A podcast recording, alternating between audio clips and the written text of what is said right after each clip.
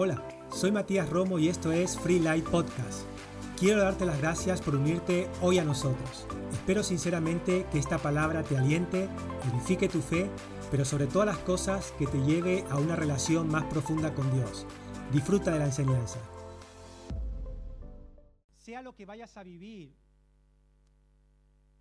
depende de que tú te involucres en tu propia vida, que tú decidas decir, bueno, ya que estoy vivo, voy a vivir con sentido común, ya que estoy, soy parte de esta realidad, de este mundo, ya que me tuve la suerte de estar vivo hoy, porque déjeme decirle, tu vida, aunque parezca un derecho, realmente es un regalo.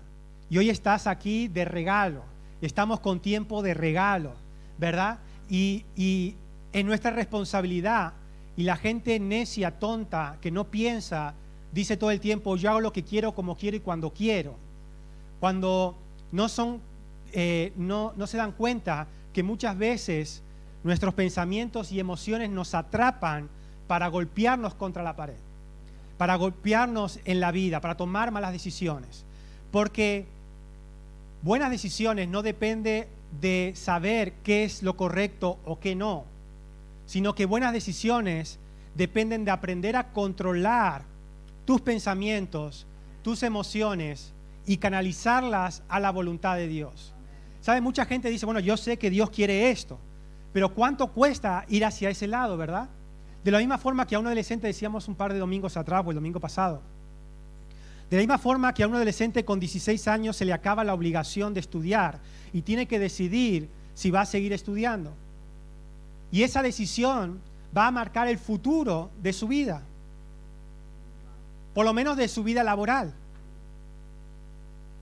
Y después podemos caer en, el, el ser populares, en el pensamiento popular, de decir, qué injusta es la vida, unos tienen más, otros tienen menos, ¿verdad? Pero déjame decirle que nosotros somos dueños de nuestra vida y para bien o para mal, cada decisión que tomamos tendrá una consecuencia en nuestra vida construimos nuestra vida con Dios, construimos nuestra vida eh, de, salud, construimos nuestra vida personal, construimos nuestra vida matrimonial, construimos nuestra vida de padres. Todas esas, áreas las construimos a base de decisiones. Son las decisiones.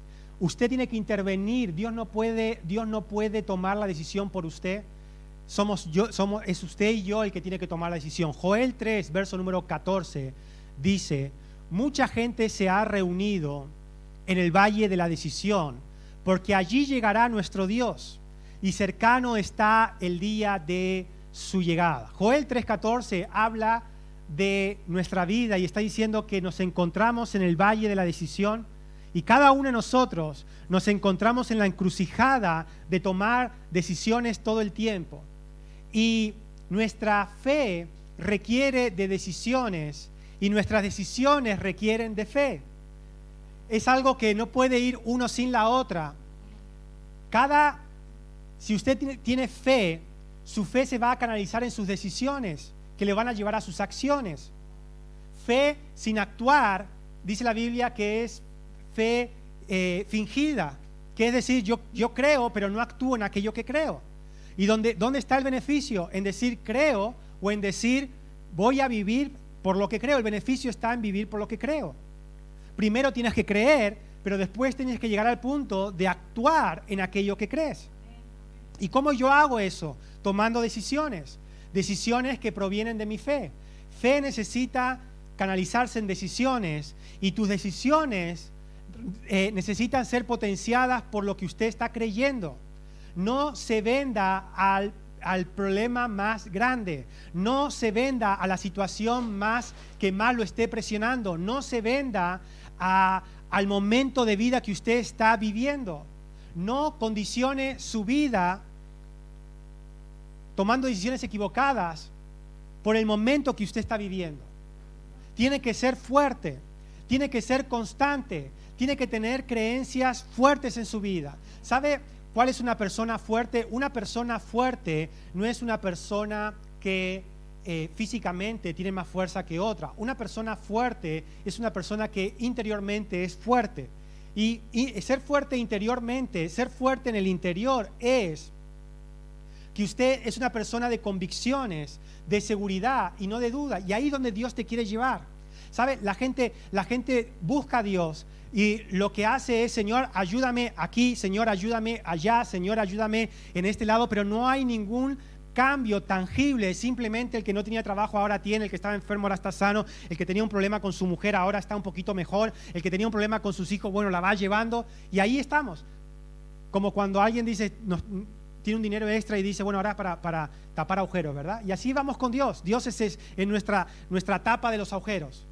Cuando Dios quiere llevarte a otro lugar, donde dejes de tapar agujeros y comiences a construir una vida bendecida, estable, buena, como quiera llamarlo, y eso sale de una persona fuerte. Tienes que ser un joven fuerte, una joven fuerte, un hombre fuerte, una mujer fuerte. Tienes que ser fuerte. Es que yo me vengo abajo rápidamente. Bueno, ¿quién te dijo que eso era una virtud? Cállate la boca y cámbialo. Es que yo cuando, cuando, es que yo cuando me desanimo tomo malas decisiones. Bueno, deja de ser tan flojo. Bueno, yo soy así, pastor. Yo soy así, así voy a seguir y así voy a morir. Pues muere así. Pero Dios tiene algo mejor. Dios tiene algo más grande. Dios tiene algo más alto para ti y para mí. Yo creo eso profundamente, que Dios puede hacer en mí lo que yo no puedo hacer. Yo creo profundamente que Dios me puede llevar más lejos de lo que yo puedo ir naturalmente. Yo creo que puedo vivir mejor con las creencias que Dios ha puesto en mi vida que con la filosofía del mundo. Estaba viendo, estaba viendo un periódico deportivo y me salió un anuncio y era un anuncio que terrible, terrible. Nunca me, yo nunca me enojo por las cosas, ¿verdad? Por mis creencias. No me, yo nunca no soy una persona que me enojo porque hayan creencias equivocadas allí, ¿verdad? Pero, ¿sabe? Me, molestó. Justo cuando leí me molestó. Y era, decía así el anuncio, 10 preguntas para saber tu orientación sexual. Y yo, y yo, y yo, y yo dije, si 10 preguntas me van a decir mi orientación sexual es que tengo un problema. Es como diciendo, para aquellas, y yo digo, ¿habrá gente que no sabe todavía pues sí, hay gente que, verdad que tiene que no, lo ha decidido aún, verdad, lo ha pospuesto para más adelante. Ahora escuche, la filosofía del mundo, hoy, hoy la filosofía del mundo es así. Hemos evolucionado para bien y para mal, ¿verdad? Algunas cosas hemos mejorado y, muchas otras hemos empeorado. Hemos retrocedido. Imagínese si, si su bisabuelo se levantara y viera, ¿verdad? Muchas cosas. ¿Esto qué pasa? Esto es su tatarabuelo, y dice, tu abuelo, dice alguno, mi padre, dicen otro más viejo. claro, cuanto más años es menos, menos lejos, ¿verdad? Para muchas cosas serían buenísimas, ¿verdad? Tecnología, comunicación y muchas otras cosas, ¿verdad? Y para otras, en nuestra forma de vida, sería impensable. Ahora, nosotros debemos desarrollar una filosofía correcta, unas creencias correctas, porque eso va a determinar nuestra decisión. El, tomar, el tener el control de saber tomar decisiones basadas en tus convicciones y no en tus emociones. ¿Sabe por qué mucha gente ha desistido? Porque emocionalmente sentía desistir. ¿Sabe por qué mucha gente se ha rendido? Porque emocionalmente sentía que era el momento de rendirse. ¿Sabe por qué mucha gente ha abandonado? Porque pensaba y sentía que era lo mejor que podía hacer. Pero ¿cuántos de nosotros que ya hemos vivido algunos años y no tenemos 10 años, sabemos que muchas de las cosas que cuando teníamos 20 desistimos y tomamos una decisión, 20 años después usted no lo haría de esa forma? Y está diciendo, lo que sentía y lo que pensaba estaba equivocado y ahora que soy 20 años más maduro, me doy cuenta que yo estaba equivocado, que el yo de 20 años estaba equivocado y el yo de 40 años tomaría otra decisión. Qué poderoso sería que usted pudiera tomar control de sus pensamientos y emociones. ¿Sabe? Yo hay días que no me siento con ganas. pastor, pero usted se supone que es el pastor, que siempre debe querer, que siempre debe, debe estar ahí en fuego. ¿Sabe? ¿Sabe? Hay, veces, hay veces que, que vengo a predicar y no siento la presencia de Dios, no siento el fuego de Dios, no siento, no siento algo especial, pero no por ello voy a desistir. No por ello voy a decir, mejor hoy no predique que predique otro, mejor hoy, me, hoy mejor me quedo en casa. No, no voy a decir eso. Voy a confiar en Dios. Voy a declarar, mire, a veces cuando, cuando uno pone su confianza en Dios es cuando mejor salen las cosas. Y sabe, cuanto más me siento que no siento nada, más es cuando debo poner mi confianza en Dios. Y Dios comienza a tomar el control allí y las cosas cambian. Usted empieza un poquito frío y acaba en fuego. Usted empieza un poquito tibio y acaba lleno de Dios. ¿Por qué? Porque no lo que sienta hoy y ni, ni siquiera lo que piensa hoy, ni siquiera lo que ve hoy, quizás es lo suficientemente verdad para que usted determine que debe ser así su vida. Debe confiar en Dios para decir, la palabra de Dios es mi autoridad final, la palabra de Dios es la verdad y todo lo que está al revés en mi vida se tiene que acomodar a la palabra de Dios. A veces en su vida es difícil tratar de actuar de acuerdo a la palabra de Dios. ¿Por qué? Porque quizás su vida está patas arriba en alguna área, familiar, matrimonial, personal, laboral. Imagínese si usted está lleno de deudas, imagínese que está lleno de deudas con poco dinero, le va a ser complicado tratar de ser generoso. ¿Por qué? Porque tiene mucha presión de deudas, de escasez de dinero. ¿Verdad? Entonces, ¿qué, decisión, cuál es la decisión más fácil en ese momento?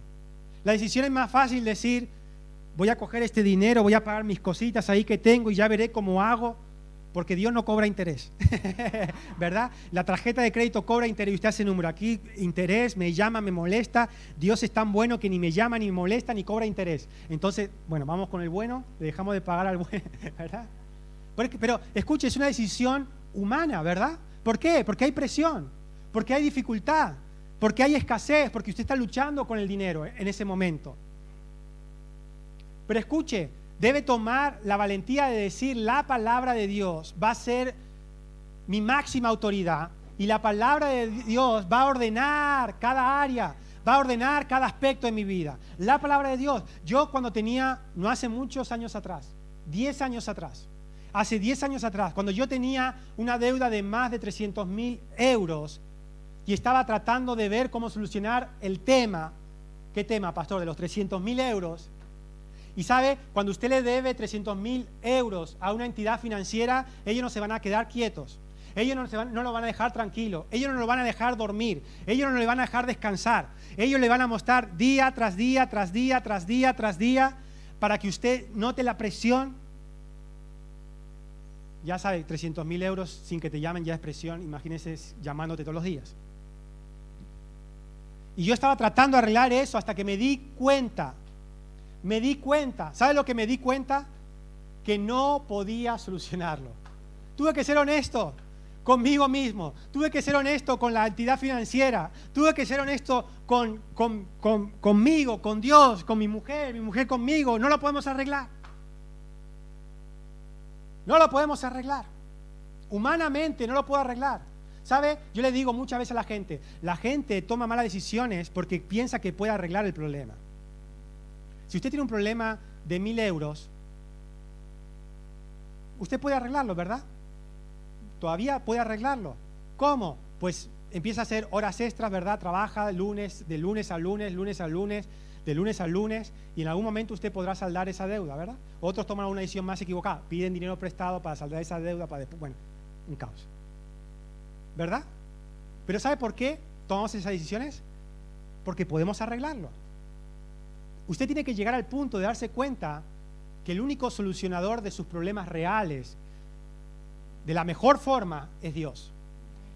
¿Y sabe? ¿Sabe por qué yo no trabajé de lunes a lunes con 300 mil euros de deuda? ¿Alguien me puede decir por qué yo no trabajé de lunes a lunes debiendo 300 mil euros? ¿Sabe por qué no? Porque no alcanzaba. Porque no lo iba a solucionar así. ¿Sabe lo que, sabe, si yo decidía trabajar por años de lunes a lunes, de, de, de 6 de la mañana a 6 de la tarde, para pagar 300 mil euros, tampoco lo hubiese solucionado.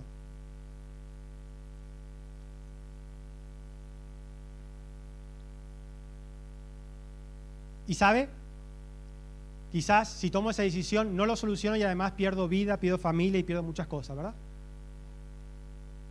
Entonces, ¿sabe qué hice? Fui honesto y dije, Señor, si tú lo vas a hacer, si, esto va a suceder, lo vas a tener que hacer tú. Si esto va a suceder, yo no sé ni cómo va a suceder, no sé ni si va a suceder, pero lo vas a hacer tú. Y sabe que comencé a hacer con eso, liberé eso y dije, bueno, voy a vivir como si no tuviera esa deuda de 300 mil euros, porque es que no puedo hacer nada por ello. Y comencé a tomar decisiones en base a lo que yo sí podía hacer. De repente recibo una llamada, la directora del banco y me llama, me pone una, propuesta, podemos hacer esto durante dos años, ¿te parece bien? Y yo dije, durante dos años, no nos solucionaba nada, pero era dos años que no me llamaran, ¿verdad? No iba a solucionar nada del problema, pero era un acuerdo entre la financiera del banco y, nosotros. Y yo le dije, vale, si acepto esto, me dejarán de llamar, me dejarán de presionar, durante dos años no te molestaremos. A eso sí, terminan los dos años y seguirá el, el problema. Y yo dije, bueno, acepto dos años de tranquilidad. Y empecé a vivir normal, empecé a tomar decisiones correctas, empecé a confiar en Dios. Empecé a creer en Dios. ¿Y sabe lo que me llevó allí? Me llevó a la, a la victoria, pero no fue victoria, fue una gran victoria, fue, fue una, una liberación, fue. ¿Sabe lo que me llevó allí? Lo que me llevó allí es comenzar a ser honesto diciendo, Dios tienes que hacerlo tú. Fue mi primera decisión. Pero a veces tenemos que estar bien en el hondo, bien en el hoyo, bien, bien, bien en el hoyo para decir, no saldré de esta. Pero qué filosofía más buena cuando tú no esperas estar al fondo del hoyo para tomar esa decisión, sino cada vez que tienes una situación que quieres desestabilizar tu vida, que quiere mover tu vida, que quiere, eh, eh, que quiere desordenar tu vida. Porque eso quiere hacer los problemas, los problemas, las urgencias, las situaciones quieren desordenar tu vida. Pero qué bueno que cada vez que usted ordena su vida en base a la palabra de Dios, usted le está diciendo al problema, no voy a tomar decisiones basado en tus presiones. Voy a tomar mis decisiones basado en mis convicciones. Y mis convicciones me van a llevar a la bendición o al orden que Dios dice. Ahora, ¿qué me impide tomar buenas decisiones? No es saber qué es bueno, qué es lo, es lo correcto, qué es lo incorrecto. Porque todos sabemos qué es lo correcto, pero ¿cuánto nos cuesta ir hacia allí? ¿Qué me impide tomar las buenas decisiones? Tres cosas. Número uno, primero la negación. La negación del problema y la negación de que necesitas ayuda. Oye, perdón. La negación. La primera cosa equivocada que usted puede hacer es negar que tiene un problema. Negar que, eh, eh, que necesita ayuda. Y allí es cuando tomará malas decisiones.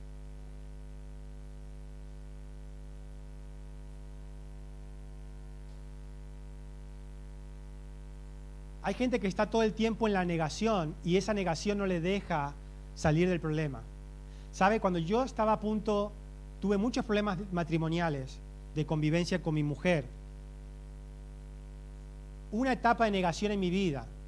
¿Y sabe cuál es esa etapa de negación? Que yo no tenía un problema y que yo no era parte del problema, sino que todo mi problema era mi mujer.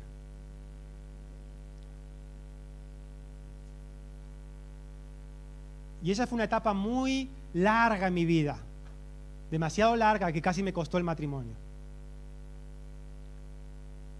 Yo solamente veía lo que ella debía cambiar. Yo solamente veía sus imperfecciones. Yo solamente veía que, me, que, esto era un desastre, la convivencia. Y mi problema era la negación. La negación. Y cuando uno lo niega, comienza a decir, quizás otra mujer mira mejor con otra mujer, ¿verdad? Pero no se olvida que uno se lleva las valijas de su personalidad, de su carácter y de su persona, ¿verdad? O sea, se lleva, se lleva, se lleva el problema consigo. Y no era un problema de amor porque nos queríamos, pero era un problema pasó a ser un problema de negación. Y, mientras ne- estaba en ese estado de negación, no podía tomar una decisión de ayuda. Después salí de esa, de, ese, de esa negación y comencé a darme cuenta, otra vez como los 300 mil euros. Si, si esto va a funcionar, lo va a tener que hacer Dios. Porque si va a ser por nosotros, nos vamos a cuchillar, nos vamos a tirar las ollas, nos vamos a tirar las sartenes, vamos a venir con arañazo, ¿verdad? Esto no va a esto- eh, eh, Cuando ya uno comienza a darse cuenta que tiene un problema, que hay un problema, deja de enfocarse en lo que no puede cambiar, que es a otra persona, y comienza a enfocarse en lo que sí puede cambiar, que es yo mismo.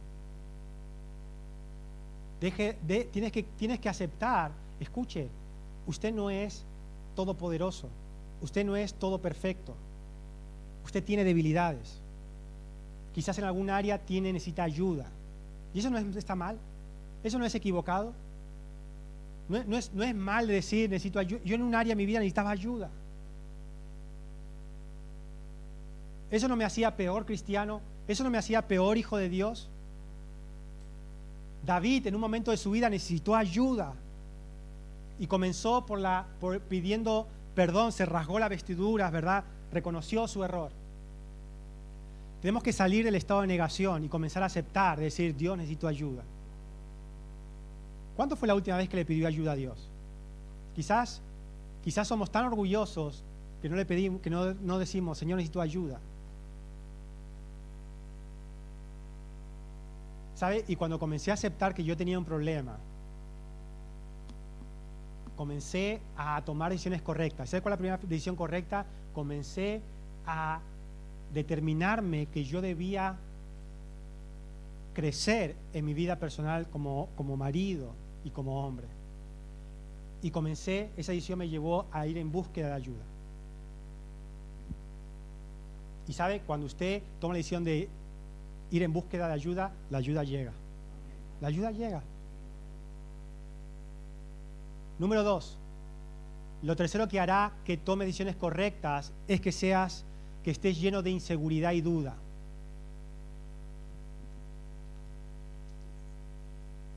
Y esto no tiene que ver con saber o no saber qué decisión tomar.